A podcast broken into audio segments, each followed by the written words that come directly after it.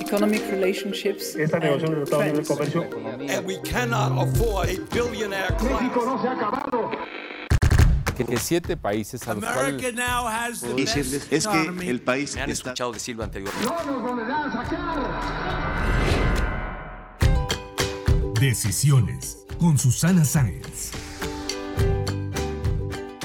Hola, yo soy Susana Sáenz y en este episodio de la segunda temporada de Decisiones platiqué con Liliana Reyes, directora general de la Asociación Mexicana de Capital Privado, sobre el papel clave del private equity en la recuperación económica de México, las buenas noticias sobre empresas que han levantado capital a pesar del panorama de desaceleración económica y cómo fue reintegrarse al mundo laboral después de ser mamá. Acompáñenme. Decisiones con Susana Sáenz. Bienvenida, Liliana, ¿cómo estás? Hola, Susi. Muy bien, muchas gracias. Gracias por aceptar esta invitación. Tenía muchas ganas de platicar contigo, muchos temas, muchos retos en esta, en esta etapa que estamos viviendo, ¿no? Sí, así es, Susi. Al contrario, antes que nada, pues muchas gracias a ti por la invitación. Es un verdadero placer estar platicando contigo y como dices, pues hay muchas cosas y muchos temas interesantes, ¿no? Oye, pues presides la Asociación Mexicana de Capital Privado y por más de 15 años te has dedicado a este sector. Ante el contexto de crisis que vivimos en México, ¿qué papel podría jugar el capital privado en la recuperación económica? Yo veo dos momentos muy importantes. Por un lado, es cómo la industria de capital privado ha jugado un papel muy importante durante la pandemia. Y otro momento que veo también muy importante es cuando se reanuden pues prácticamente las actividades, que es la parte ya de reactivación, ¿no? En cuanto al papel que, que la industria ha jugado durante la pandemia, claramente vemos cómo los fondos se han vuelto asesores claves para las empresas invertidas por un lado, intensificando el acompañamiento y la asesoría que le dan a sus empresas invertidas, revisando y ajustando escenarios de crecimiento, implementando estrategias para mantener el flujo efectivo. Y también los fondos están, obviamente, focalizando sus esfuerzos para ayudarle a sus empresas en esto, pero también pensando en que su prioridad es apoyarlas con rondas de capital subsecuente. Por otro lado, también los fondos han estado intensificando y consolidando sinergias entre las mismas empresas de sus portafolios y reconvirtiendo en algunos casos productos o servicios que, han, que, que estas mismas empresas desarrollan. Entonces, creo que es un claro ejemplo de cómo los fondos de capital han ayudado a las empresas a enfrentar una situación tan compleja para todos. El otro momento que yo veo muy importante y que está más enfocado a lo que comentabas de la reactivación, pues claramente el papel de capital privado va a ser fundamental. Las empresas hoy más que nunca pues van a requerir capital para su recuperación y para su crecimiento. ¿Cuáles son tus expectativas para este año? Sabemos que en 17 años los fondos que agrupan a Mexcap pues han logrado levantar en México más de 55 mil millones de dólares de capital. Claramente eh, vemos que, que, las industrias más relevantes, sobre todo en, tu, en, términos de número de trans transacciones realizadas, pues los sectores más invertidos son el sector de servicios financieros, de servicios al, al consumidor, impulsadas principalmente por inversiones en fintech.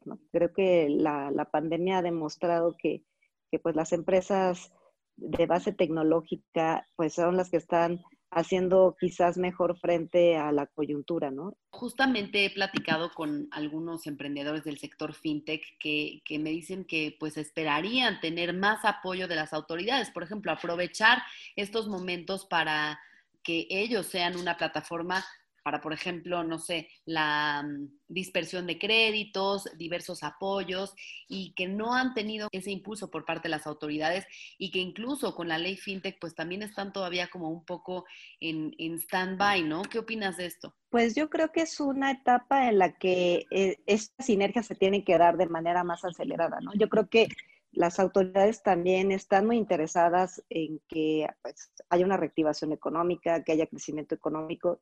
Yo creo que un tema que han manifestado de, interés en general de, para apoyar el gobierno, pues es la inclusión financiera y las fintech ahí tienen un papel fundamental. Quizás eh, el reto sea pues acercar justamente a estos actores para entender realmente hacia dónde están pues las oportunidades y digamos las posibilidades de apoyar este sector, ¿no? Pero definitivamente tiendo a creer que, que tenemos que trabajar para, para proporcionarle al gobierno pues, los elementos y casi que la ruta que tuvieran que seguir para poder realmente apoyar este sector. Que aprovechen este tipo de plataformas, ¿no? Creo que sería un ganar-ganar. ¿Tienen algún estimado justamente de cuánto se podría levantar de capital privado este año? La verdad es que tanto 2019 como lo que va del año, en términos de levantamiento de capital, pues ha venido eh, pues una, una baja. Digo, no han sido los años en donde más se ha levantado, claramente. Y ahí es justamente donde nosotros vemos un reto como asociación, ¿no? Evidentemente, de los 60 mil millones de dólares que tenemos estimado que se han levantado a la fecha, de hecho es, es un documento que vamos a sacar ya en una semana, por eso la, la cifra ya se, ya se este, ajustó. Sí hemos seguido teniendo levantamiento de capital, pero, pero sí necesitamos que, que, esto siga creciendo al ritmo que ha estado creciendo en otros años. ¿no? En general, la industria ha tenido un buen crecimiento, pero sigue siendo insuficiente, sobre todo si lo comparamos con el crecimiento o la proporción que representa del Producto Interno Bruto de otros países, incluso países igual que nosotros comparables en la TAM. Entonces, creemos que esto era algo que ya tiene que, que ya, ya estaba en la agenda, digamos, es algo que, que ya estábamos trabajando y que ahora en la coyuntura pues se vuelve todavía más urgente, ¿no? En el episodio anterior platicaba con Gonzalo Alonso, que fue el primer director de Google en México, y me decía que esta crisis va a gestar al próximo Google del mundo. ¿Crees que en México podría crearse el siguiente unicornio? Yo creo que, que hay muy buenas noticias, especialmente en el tema de innovación y en emprendimiento. Recientemente nosotros eh, publicamos un estudio en el marco de nuestra cumbre que fue el pasado mes de, agosto y en donde ya se puede ver que en México ya se están llevando a cabo inversiones en empresas que están levantando rondas de capital muy importantes, ¿no? Entonces nos está poniendo de alguna manera en un nivel bastante más atractivo que lo que teníamos en algunos años y eso pues es una buena noticia para pensar que el talento, la innovación y las condiciones en general de, México pudieran dar esto que tú dices como el próximo unicornio, ojalá. Pero yo creo que en ese sentido eh, hay buenas noticias, pese a la coyuntura. Estamos capital para que, para que salgan estos emprendedores exitosos y que puedan crecer de manera acelerada, ¿no? ¿Cómo qué empresa destacarías de las que mencionabas que han tenido eh, pues rondas de levantamiento de capital exitosas? Pues mira, el estudio justamente plantea Kavak, es una de las empresas que, que ha levantado la ronda C más grande en México. Ese es un ejemplo relativamente reciente. Y de hecho, uno, el fondo que, que, uno de los fondos que apoyo de manera importante es también la asociación.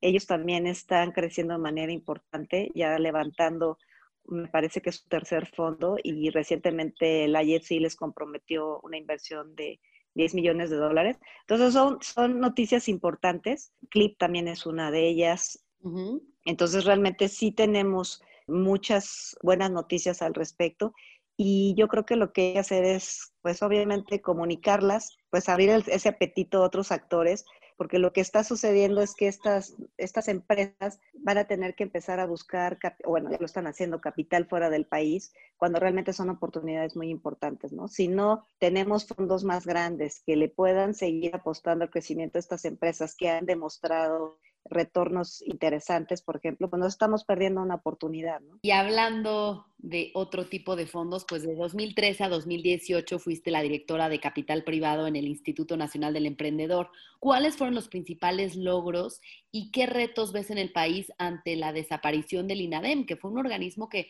pues apoyó a muchos emprendedores eh, con diversas eh, pues rondas de inversión y que los ayudaron a, a arrancar y a otros a despegar, ¿no? Sí, la verdad es que fui muy afortunada de participar en esa iniciativa. Eh, creo que sí hubo un antes y un después en lo que se refiere al apoyo de, de emprendedores y de startups. El concepto simplemente de apoyar un, un, segmento que no se tenía identificado como tal. Recordemos que el Instituto Nacional del Emprendedor se creó a partir, bueno, se transformó la subsecretaría de, de apoyo a la pyme y este nuevo concepto de emprendedores me parece que era muy valioso. Yo creo que sí nos posicionó a la vanguardia en, frente a muchos países que seguían teniendo esta, esta política muy enfocada a las MIPIMES, que es muy importante, pero que creo que sí em, mm, no incluye esta parte de emprendimiento e innovación. Entonces, cuando se hace el instituto y tiene este foco, creo que ahí la, una de las políticas y que tuve también nuevamente la fortuna de participar fue la de creación de fondos de etapa temprana. Previo al 2013, que es donde nace este instituto, la propia MESCAP tenía identificado que había 15 fondos en esta, en esta etapa. Y hoy, por ejemplo, podemos ver que hay más de 90. Y lo que sucedió ahí es que el gobierno entendió que no podía crear estos fondos si no tenían el apoyo, el aval de, un capital ancla, que en este caso era del gobierno. O había que dar un voto de confianza a estos nuevos administradores de fondo, que en la mayoría de los casos, y casi me atrevería a decir que quizás un 90% de los fondos que se apoyaban en su momento, eran fondos que estaban haciéndolo por primera vez, eran first time funds, first time managers, y lo cual es muy complicado que un inversionista confíe si no tienes un track record previo.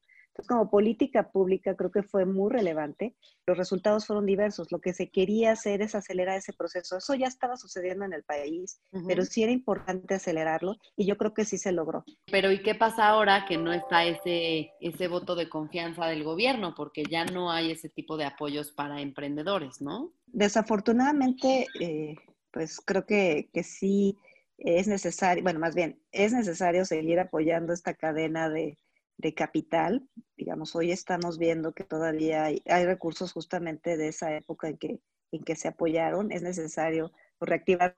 Pero quizás la gran diferencia es que ya estos fondos que eran fondos de primera vez, esos fondos en algunos casos ya están levantando sus segundos, sus terceros fondos y ya tienen un, un, antecedente, ya tienen una experiencia y eso es positivo. Digamos que no estamos en ese mismo, en esa misma situación que hace seis años, por ejemplo. ¿no? Eso creo que es rescatable, creo que fue muy positivo y hoy seguimos teniendo estos beneficios. ¿no? Quizás es importante pues, demostrar al gobierno, darle los argumentos y mostrarle los casos de éxito eh, que ya los está viendo, o sea, muchos de esos recursos ya están regresándose al gobierno. Entonces, tener esa información creo que va a ser muy positivo para acercarnos nuevamente al gobierno y decirle, yo creo que esta es una apuesta muy poderosa y muy positiva que tuvo sus frutos y que puede seguir teniendo frutos si los apoyamos, quizás no en esas cantidades que en su momento se dieron, que qué bueno que se hizo, sino de alguna manera mucho más puntual, ¿no?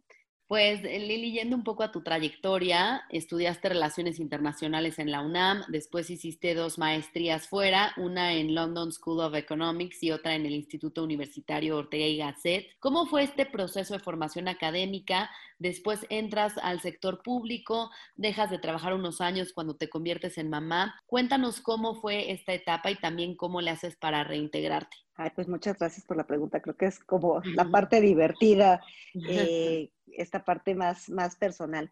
Bueno, yo estudié, eh, soy internacionalista y en esa época pues todavía era así como algo medio extraño. La verdad es que la gente decía, ¿y para qué sirve esto? Eh, la verdad es que es una carrera muy interesante porque pues, aprendes de todo, o sea, pues aprendes de historia, aprendes de economía, de derecho y eres un generalista y eso al principio me causaba, causaba un poquito de conflicto porque decía, pues me encanta todo lo que sé, pero realmente sé todo y no sé nada en particular, ¿no?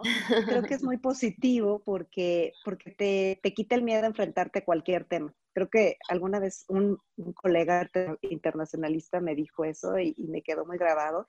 Creo que la, la virtud quizás más o la cualidad más importante es que no tenemos miedo a, tomar cualquier tema, aunque para mí era eh, algo que me traía particularmente era el tema de desarrollo económico y, bueno, pues tuve la oportunidad de, empezar mi primer trabajo en Nacional Financiera en la banca de desarrollo y me pareció que, el papel que puede tener el gobierno a través de la banca de desarrollo para potenciar el desarrollo de, pues el crecimiento de las empresas privadas era fundamental. Entonces ahí estuve en mis primeros años, eh, me encantó trabajar ahí, la verdad es que además trabajar en la banca de desarrollo, pues hace varios años era pues muy interesante y creo que dentro del gobierno son de los sectores que tienen pues como más eh, profesionalización, o sea, son, son gente que, que, hace prácticamente una carrera en la banca y bueno, pues me, me encantó estar ahí. Ahí tuve la oportunidad de, de, participar en un evento que organizó NAFIN con el Banco Mundial sobre temas de desarrollo regional y vinieron expertos de todo el mundo, hablaron de lo que sucede en el Reino Unido, en Europa en general, en Estados Unidos y me pareció súper interesante. Entonces yo me acerqué a uno de los, de, de los expositores que, me, que fueron de los que más me impresionaron de lo que estaban haciendo en Europa. Y le dije, oiga, yo quiero estudiar algo así, me parece muy interesante. Creo que a México eh, este tema del desarrollo regional hace todo el sentido. Y pues quiero hacer mi maestría. Yo ya desde, desde hace tiempo estaba pensando en, en estudiar fuera.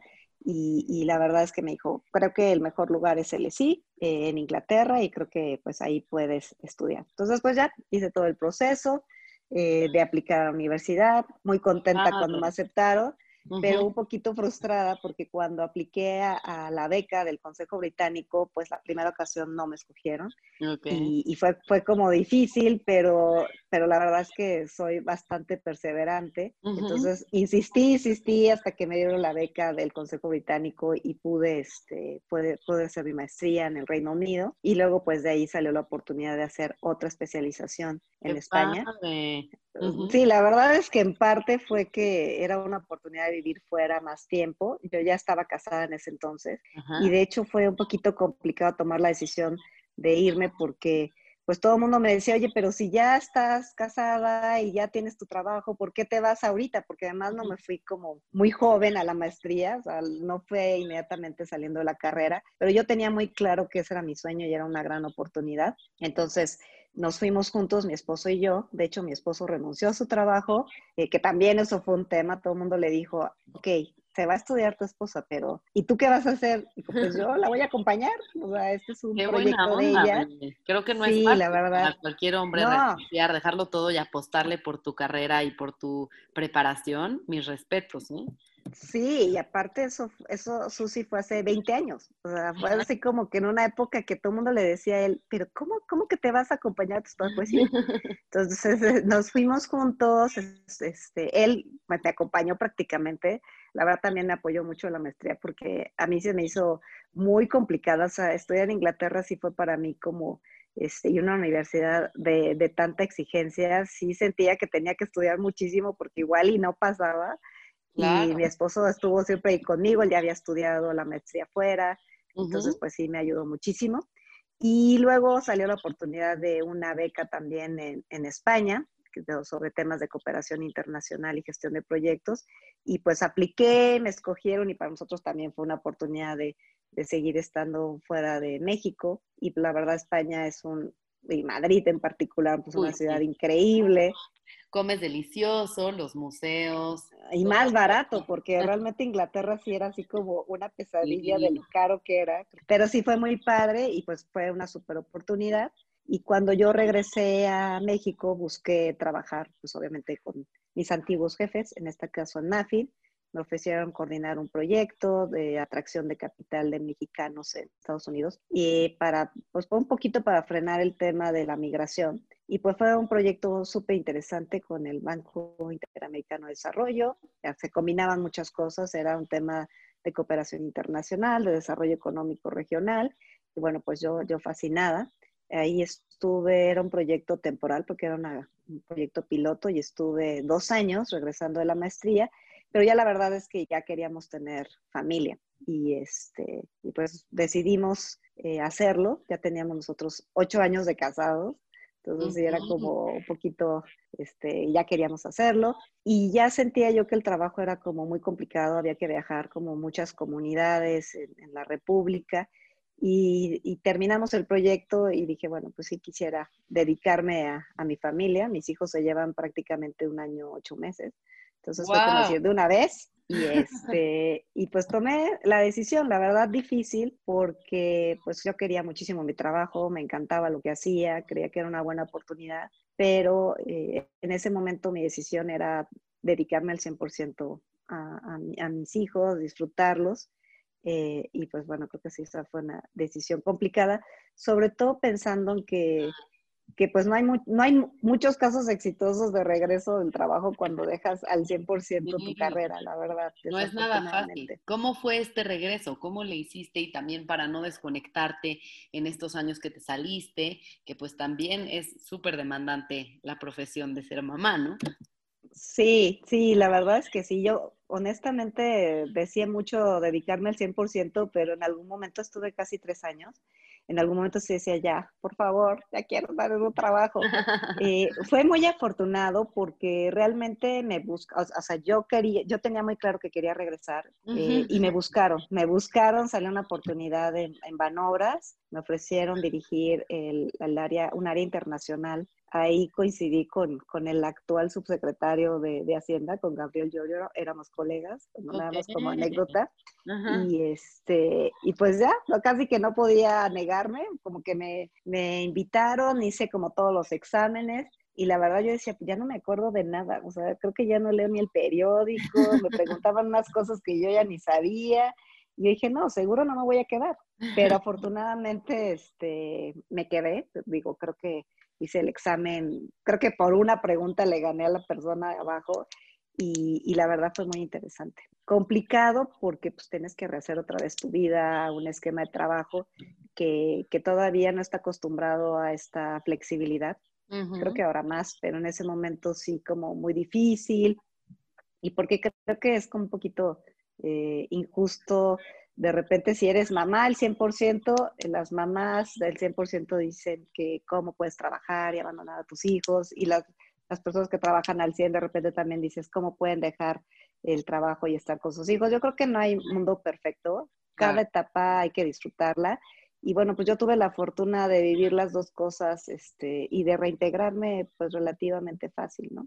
Qué bueno, qué bueno que pudiste vivir en estos dos mundos y ahora balancear con los, dos, los dos escenarios, ¿no? Y oye, ¿cómo ves la, equidad de género en la industria del capital privado en México? Creo que como mencionas, hoy en día ya hay muchas más oportunidades para las mujeres que somos mamás, que podamos eh, trabajar quizá desde nuestras casas, más ahora con el COVID, ¿no?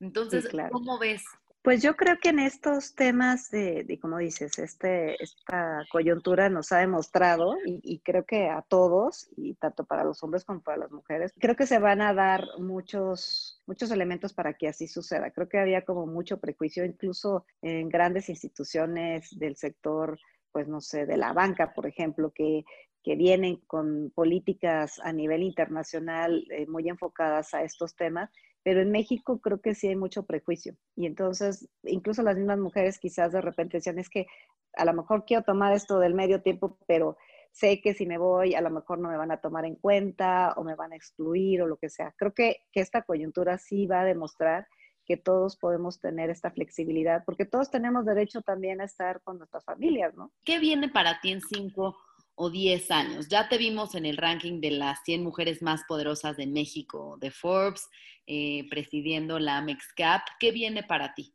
Pues creo que todavía hay muchas cosas que, que, aprender desde mi perspectiva.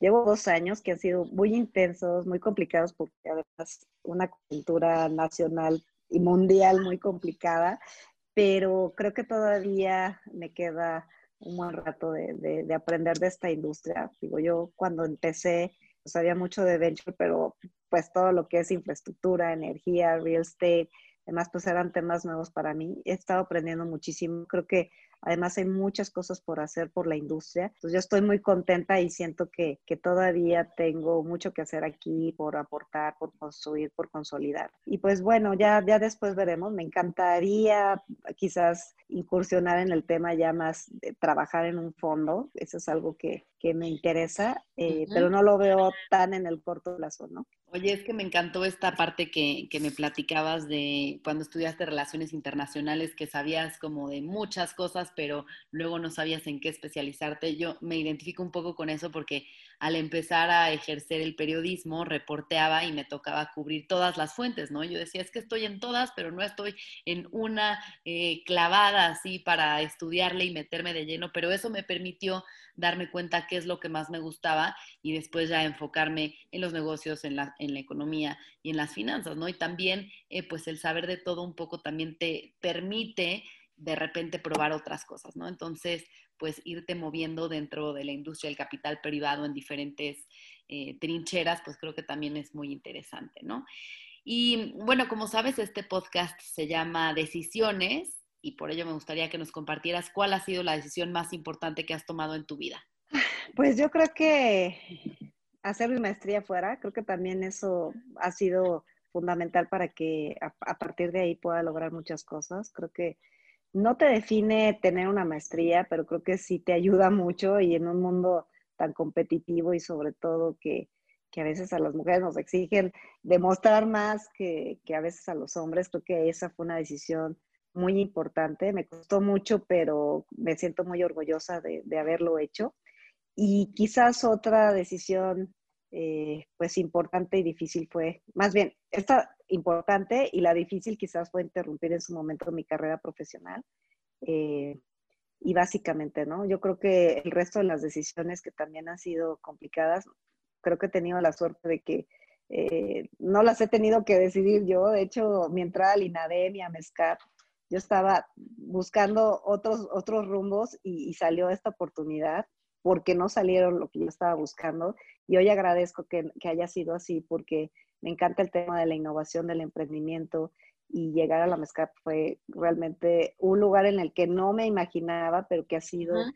totalmente satisfactorio. Me encanta lo que hacemos porque hacemos muchas cosas con el gobierno, con el sector privado, con muchísimos sectores. Creo que tiene muchísimo potencial para generar crecimiento, pero también para generar igualdad, para generar este, transparencia y muchas cosas que este país nos hace falta. Entonces me siento muy afortunada porque esas, esos temas que son muy importantes en mi vida la, no los tuve que decidir, pero fueron muy relevantes. Entonces muy yo creo que, que por ahí está. Bueno, oye, y para conocerte un poco más, vamos a empezar con unas preguntas de opción múltiple. ¿Qué prefieres, UNAM o LSI?